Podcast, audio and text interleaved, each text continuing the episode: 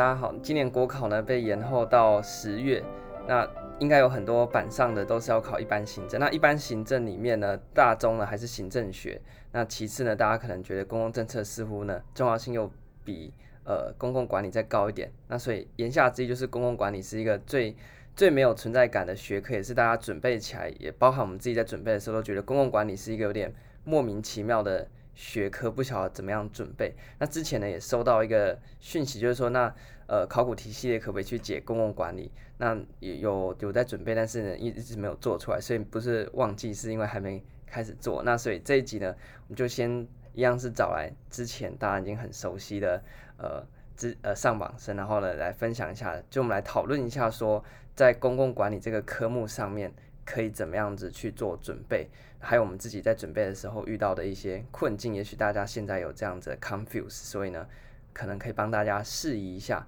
而且呢，还有一点就是，目前补习班都在观望，不太敢出公共管理相关的书啊，或者是一些参考书等等这些东西，是因为公共管理呢，就是在目前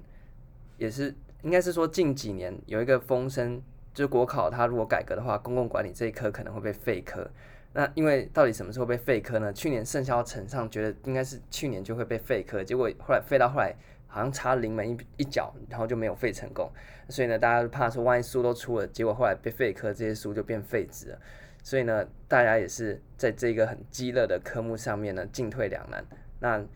嗯，我们就直接进到今天的主题。那我们直接请今天的来宾先直接跟大家分享一下，说你那时候。就介绍一下公共管理这科大概是什么东西，还有你那时候准备的一些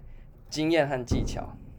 哦，嗨，大家好，就是像陈陈如主持人所说，其实公共管理为什么会一直有一个被废科的呼声一直出现呢？其实你在准备公共管理的时候，会发现它的呃知识内容其实跟行政学是高度重叠的。基本上，因为过去像呃行它呃公共管理主要是在讲说。呃，政府如何对内及对外，就是透过一些呃，他们都从那个之前像企业管理的一些概念引进一些知识，然后主要是为了提升政府内部运运作跟向外传输服务的一个效率，所以其实它也被行政学纳入它的一个范畴之中。所以你准备公共管理的时候，其实发现，哎，这个地方怎么在行政学有看过类似的概念？其实像你刚开始学的时候，就会像学到 NPA 啊、MPM 啊。然后那个道德风险逆选择那些概念，之后又会学到什么绩效管理啊，然后甚至呃到后面一点会学到一些课责啊，然后或是一些政府行销这些内容，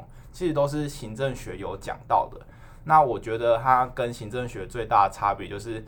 呃，公共管理它会讲得更深入一点，然后呃更偏向说在注重在政府组织内部运作的一些呃相关的知识。所以我自己本身那时候。呃，因为我那时候大概准备四个月就去考地特，所以其实没有什么太多的时间去准备公共管理这个科目。那我基本上就是运用行政学所学的知识，然后下去考，其实发现是绰绰有余的。所以首先第一个就是跟大家建立的关系，就是不要把公共管理这个科目想得太难，或是是它是一个完全独立科目，它其实是跟行政学是高度的重叠。那你在准备的方式上，其实就是。你可以把公共管理独立拿出来准备，但是到了准备行政学的时候，如果你念到相关的概念的话，你行政学的知识，因为它行政学可能没讲那么深，那你行政学所看到，你可能就可以拿来跟你之前一个公共管理做一个对比或是补充。那基本上我自己会是以念公共管理的呃科目为主，那行政学如果念到，就是可能直接忽略它，因为不同的教科书它有可能它有它不同的观点或者叙事方式。那如果你针对同一个理论或者一个重叠的理论，那你重重复念好几个版本，其实你在作答上会有可能会有点混乱，你不知道用哪个版本下去写。所以建议大家在准备公共管理的时候，就其实就专心准备，然后行政学的如果相关的就可以直接跳过。这样一方面就是可以帮你节省时间。这样，那呃第二个给大家的建议就是，如果真的不知道公共管理呃到底在做什么的话，其实可以稍微去看一下近年的考古题。它的趋势大概是什么？其实大概呃看一下一零八一零九考古题，它很多都在讲像公司协力啊，像治理啊，或是比如说政府课责，或是有关政府行销政策行销的一些概念。那它是其实都是非常主题式的。就首先你要了解这一些概念背后的定义是什么。比如说，如果他问你政府行销是什么，那你就可能要呃有一个完整的定义写出来，然后再根据呃比如说它行销可能有哪些要素，然后可以怎样如何去套那个实例在家里去延伸。它其实主题都是非常明确，而且准备起来是相对来说我觉得很好入手的一些概念。对，然后如果真的不知道要怎么准备的话，那就是先去看一下这近几年考古题的趋势是什么，那再根据这些比较重要的主题，你先去呃一一的先去了解它是什么，然后这样子再再后后来再慢慢把其他比较枝微末节一些理论知识补起来，这样。那呃最后一个是说，就是因为其实我们在做公共管理的考古题系，跟其他学科会遇到同样问题，就是你可能发现某几年，哎。它突然出现一个新的概念，然后问问你一个你完全教科书上找不到的东西，那这时候那个考古考古题出的来源有可能就是像好久呃也不是好久几年前有出现一个叫那个什么呃学呃反正有出现一个文献所那个好像是当年一个文献所提出的一个新的概念。叫什么啊？组织创造力哦，嗯、对，然后那个那时候我我考那一年，然后完全不知道那是什么东西，然后后来据说是就是当年某一个呃一个期刊或是一个文献提出来的新的概念，然后所以公共管理很长，有时候时不时会出现一个你完全不知道在干嘛的东西，但如果你遇到就是你就只好用白的或是。用其他概念来辅助，像你可能可以用学习型组织或什么相方方式下去回答，就是因为大家可能遇到跟你同样的情况，就是完全不知道怎么入手，那你这时候就不用紧张，就可能就是用你所学的概念，然后呃有条理的把它论述出来。但是就是说，如果你行有余力的话，真的行有余，就是你觉得公共管理这个科目实在太简单了，那或许你可以去找一些呃。相关的文献，像比如说呃文官制度季刊啊，或者什么来补充你在公共管理方面的知识。但是这个当然是在你所学就是非常已经非常扎实，你不知道干什么才这么做。不然基本上还是建议大家说，呃先把基础的理论知识呃准备熟之后，那你行有余力再去看这些文献，或是其实比较建议的是你可以去找一些实例相关的案例。那像。我们之前讲过，像准备行政学或者其他科目一样，就是每个理论概念背后可以去想一下，它可以套用什么样的案例。其实一方面是帮助你去学习、去熟悉这个理论，一方面也是在你帮你做申论题的时候，呃，冲高你的篇幅之外，也是让呃改题老师可以看见你有自己独立想法，然后可以去用理论去套用这个个案，你有在关心这个社会这样子一个作答方式，让你在呃。作答表现上能比别人更有优势，那所以以上就是我主要就是准备在准备公共管理方面给大家一些建议，这样。嗯，那刚有提到那个找期刊，我我觉得基本上啊，如果你是一个考生，你非本科的话，我觉得是不用做到要去找期刊，因为除非你要做学术研究，像我们在念硕士班，也是只有我们在写的那个论文的主题会去看期刊而已。所以我觉得对一般的考生来讲，你应该还是。着重在说把你的把你的教科书或把你的考用书读熟就好了。那要看期刊干嘛的？那个应该是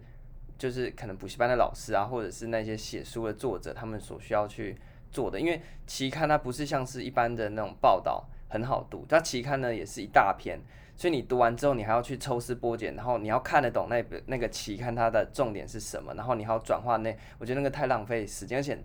看期刊有点像是那个。大海捞针，因为你不晓得，对对对。那再加上目前我们行政学界的整体的氛围，可以，我可以很大胆的，就是直接这样做一个结论，就是呢，其实大家手边看的那一些教科书啊，或者是那一些考用书的理论呢，目前大概就是那些东西啦。那你纵使期刊提出来一点新的概念之类的，它也不过就是换句话说，就换个包装，然后把那些现有的东西冷饭在热炒，然后弄得好像。新的东西，因为目前行政学界，你要说有什么创新嘛，就是把人家的把人家的旧车拿去改装而已啊。那你车的内容还是那一些啊。然后像像是呃法科，你可能每年还会有修法，那个真的是新的东西，那你真的需要去了解。但是行政学，我敢保证近十年绝对不可能有一个 什么太太太创新的理论，尤其是在国考国考的这个领域上面，它是考比较大范围，就像我们国中还在学牛顿，但是牛顿早就被推翻了的意思一样。所以我觉得，如果你是考生的话，也不要太大的压力，就先把你手边的书看好就行了。然后我自己的部分呢，可以稍微来补充一下刚刚。谈的地方是我还是觉得啦，就是你把行政学学好就可以去，就可以去支援到你的公共管理的部分。不信的话呢，我们等一下就会找三份近年的考古题，然后我们就主体的来稍微来瞄一下，然后证明说我们所看到的考古题其实它虽然考在公共管理，但你用行政学的概念还是有办法去处理的。那所以大家，我我我是觉得啦，你就会把行政学学好就好。你如果行政学都没学好的话，公共管理这一科你也不用玩了。所以，我我的途径不不就不会把公共管理单纯的拉出来念，因为公共管理这一科你要认真讲的话，它其实可以切成两大部分。第一部分就是在讲新公共管理。因为所谓的公共管理，其实就是在讲新公共管理，所以你把行政学的新公共管理准备好，你公共管理这一课也准备一半，然后另外一半是什么呢？就是那些从私私部门企业管理抄来的东西，像什么 SWOT 啦，然后什么知识管理啦、全面品质啦，然后还有什么顾客导向干嘛，那些全部都是从企业管理那边东西抄来的啊。那所以整个公共管理学科大概就是这些东西，像什么危机管理，这个也都是从私企抄来的，所以。很少，我们是单纯是我们自己公共行政本身衍生出来的理论，那所以这个借用的学科它也不会太专精到什么地步，因为它都是抄来的嘛。那抄来的一定会把原本的理论再打折。好，那所以呢，这是我自己的经验，就是你要把行政学学好，大概就能够 cover 到你的那个公共管理。好，那我们最后呢，我们就一起来看一下近几年的高考和地特的。考题，那证明给大家看我们刚才两个讨论的结果。那我们陆续看三份，一个是一零九年高考三级，然后一个是一零八年高考三级，然后再顺便看一下刚刚有提到，就是我们这一次的来宾他遇到的那一题，就是在一百零七年的地特四等的考试。然后我们先看下一百零九年，就大家不用不用去点考卷了，反正我们直接念给大家听就好。那像第一题，他在考的是。就是公共治理是最近的研究途径嘛，然后他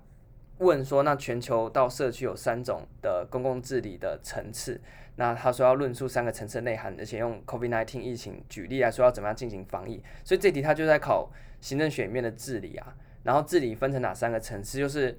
全球的嘛，然后国家政府的，还有地方社区这三个层次嘛，那所以这是你把那个。行政学里面的治理那个单元学好就行了。然后我们之前节目也有针对治理把它介绍的很完整，就那个 Rhodes 理论拿来照套绝对可以的。OK，治理大师。对，治理大师，因为我的论文就写治理，他那个治理讲白就是那，就是就是那样子而已啦。所以像第一题呢就简单，诶，但是有一些补习班给他给到四颗星，我就觉得哎太高估这个题目了。所以呢第一题很简单，他就在考治理，然后呢用个新冠肺炎来骗你，那而且他又很明确告诉你说他要三层次的分析，这个太简单了。然后像第二题，他考说公民参与和顾客导向都是近几年公共治理改革背后的重要理念。你看他有考公共治理，所以那一集我就说，最近所有的东西你只要套上治理都可以。所以像跨域治理啊、电子治理啊、全球治理啊，然后那天基隆基隆出了一本杂志，他说他叫基隆的文化治理啊。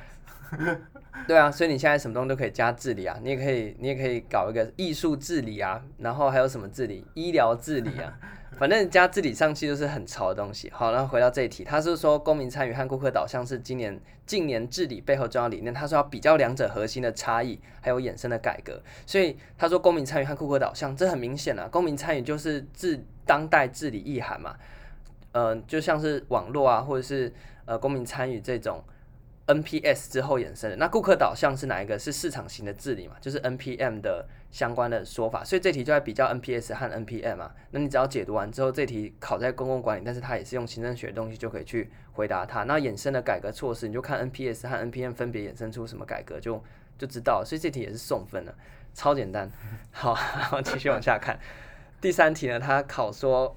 这个公部门会导入绩效管理，然后提升公共课责性，然后他说。请你在公共治理改革提及之概念，就这两个概念底下讨论两者的关系，所以又在讲公共治理，已经连续三题在讲治理，但它比较的是绩效和课责，那这两个东西的关系其实就互为表里嘛，就这题。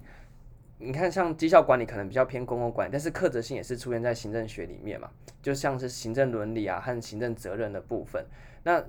有什么样的关系呢？就互为表里嘛。你有好的绩效，考评出来的成绩，你才能够对这个事或对这个人做精确的苛责嘛。那也同时说，你有明确的苛责，就是出事了要负什么责任，那你这个绩效做这个考绩才会有它的用意嘛。所以这是两者互为表里的关系。那所以你说，呃，像是某男办的。某行政院南部办公室的人去吃了一个火锅，然后呢，他就下台了。结果他 PTT 上面网友都说恭喜高升，对啊，那这个就是他的克责性被民众给质疑了嘛。那你在打这个绩效，他可能拿到甲等，但是他拿到甲等并没有确实的发挥到说他确实有甲等的表现，只是因为他是老鸟，他就拿了甲等。那或者是他拿了乙等，结果有没有相对应的克责的作为？那他给他乙等有什么用处呢？所以这就是。互为表里的东西，那所以这题呢其实也没有很难，但是补习班呢给他给到五颗星哦，我也不晓得，就实际上没有很难啊，就是用行政学东西都可以解决。然后像第四题就是刚刚有提到，他在考政府行销管理，要叫你解释一下，那政府行销管理这也是送分啊，你就把四 P 加两 P 就可以了嘛。像四 P 就是从一般企业管理里面的企业行销去抽出来的，然后我们自创的再加两 P，这个 partnership 一个是好像 policy 吧，就是政策和。和伙伴关系，那所以这个政策行政府行销和政策行销其实一体的，那就会在我们公共政策或者是呃行政学的政策里面去处理到，所以呢也都是旧酒装新品。然后像一百零八年第一题，它考民营化和促餐，民营化促餐不就是 NPM 里面拉出来的东西嘛？所以在行政学里面也会讲过啊。然后第二题他说公共管理的三 P 和公司协力的困境，这一题呢你是你是不是去年有考到？对啊，然后我不知道是哪三 P，所以我就随便掰。啊，但是因为他你你也许不知道三 P 这个考的真的很无聊，因为三 P 这是特定学者的说法嘛，你管他，你你可以再凑一个四 P 也说不定啊，像那个四 P 原则，你也是再加两 P 就变六 P 啊，所以第一个你不会就算了，你就自己凑，反正就用那个逻辑。你那时候是写了什么什么 partnership，然后 participation，、嗯、反正有 P 就是那个，就随便凑对，对啊，啊，反正因为他这题还有说，那公司协力的运作遇到哪些？困境，所以你前面不会写就算，因为这题我觉得配分应该配在公司协力那边会比较多。对啊，公司协力就是那个嘛，就是 NPM 之后嘛，或者是 NPS 也有公司协力啊，然后所以这个行政学的题目也会讲到，对，也都会讲到啊，所以就很无聊。我一直在吐槽这个题目，应该开开一集那个考题吐槽来吐槽那个题目到底出的多。对，好了，第三题来考社会企业和呃非营利组织的不同。那我们之前也在节目上面跟大家介绍过非营利组织的嘛。还有企业，这这题好像其他好像有一年的行政学还是公，应该是行政学就有考出考到非你组织事业化的优缺点，好像是今年的新的考题哦，还是去年的考题？反正这题呢也是在行政学里面政策政治管理里面就会讲到非营利组织，然后讲到非营利组织就会介绍一下非营利组织事业化和社会企业，所以呢这也是行政学的考题。然后呢一零八的第四题呢，它是说。公部门和非营利组织都强调社会行销，那他问什么是社会行销？那这题不是也是那个吗？行政学的吗？或者是政策、公共政策，在学政府行销或政策行销，就会顺便讲一下社会行销。所以呢，还是一样非常非常的没有创意。好，那我们在最后的赶快结束，就是看一下一百零七年地特，就是第一题他就考了，刚刚讲，他说何谓组织创造力？具体内涵有哪些？那组织创造力会为组织带来哪些效应？那你那时候的，你会在具体的讲那时候怎么处理这个题目？呃，其实有点久远，但是我印象中我是从类似学习型组织下去讲，嗯、就是你一个组织，你要如何促进内部人员呃自我学习的一些方式，嗯、然后从那个概念下去带，但是就是基本上也是用用掰的，但是哎、欸，对啊，我觉得像这个你答上面他写的，就感觉就是从文献上抄上，那应该没有人会看过这篇文献，嗯、所以应该很难。跟他写的这边分享一个小技巧，就是你要瞎掰的话，你可以从一些特定面向，像一个组织就会有人嘛，所以你可以从人的地方去出发，然后内部的人和外部的人，所以就有两方面的人，就内部的可能呃成员，还有外部的利害关系人，接着就有人就会有这个管钱的嘛，就会跟财务有关系，那有人有财务就会有一个组织，所以就涉及到组织的管理。然后还有可能再延伸一点，可能会涉及到可能法律层面。所以这个创造力可以说是个人的创造力啊，然后可能是主管的创造力啊，然后人会有 case 嘛，所以就可能会有那个提案的创造力啊。然后组织可能会有组织整体架构或者组织运作内部组织文化的创造性，或者是在财务上面也会有财务弹性用的创造性。你就可以自己去瞎掰。其实我觉得我掰一掰跟他你答里面列出来的东西差不多，所以我我其实也可以当学者。你看，我们就把这些面向套进来就可以了。我发现这些很好用，就大家如果。像像像你要写什么东西，就从那几个面向去切，大概都可以十拿九稳。然后第二题呢，考的比较无聊，他就考说这个政府业务委托民间相当盛行，那民就是业务委托民间办理有哪哪一些形式，那民间参与的程度，这就是考民营化嘛。所以民营化也是 NPN 的主题，所以我才会觉得说，其实你把公共管理拆开来看，它就是 NPN 加上一些私部门抄过来的学说和理论，所以整体准备上面呢，真的是没有很。困难，而且它相当没有诚意，一点都没有创意的一个考科。好，那所以呢，这一集就分享到这边，让大家安心一点。你要把呃行政学面的新公共管理学好，然后再去把一些只有公共管理这个里面才有，就是从私部门管理抄过来的那些理论准备起来，那大致上你就没有什么太大的问题，因为你也没有其他的做法。我觉得差不多是这样。那像你之前补习班老师那边在讲的，不是也是类似的论述嘛？对啊。所以就很没有创意的一个科目，我真的觉得我们之后可以开一个那 个，就是来来吐吐槽每一年的题目，就是它到底出了真的超简单的，我觉得，所以大家就不要太太紧张，反正你就照你的方式去把行政学读好，然后公共管理这一科呢就可以很轻松的得分。但是呢，公共政策跟公共管理不太一样的地方是，政策它确实有它就是公共政策这个学科它自己有的内容，所以它比较没办法用行政学的东西去。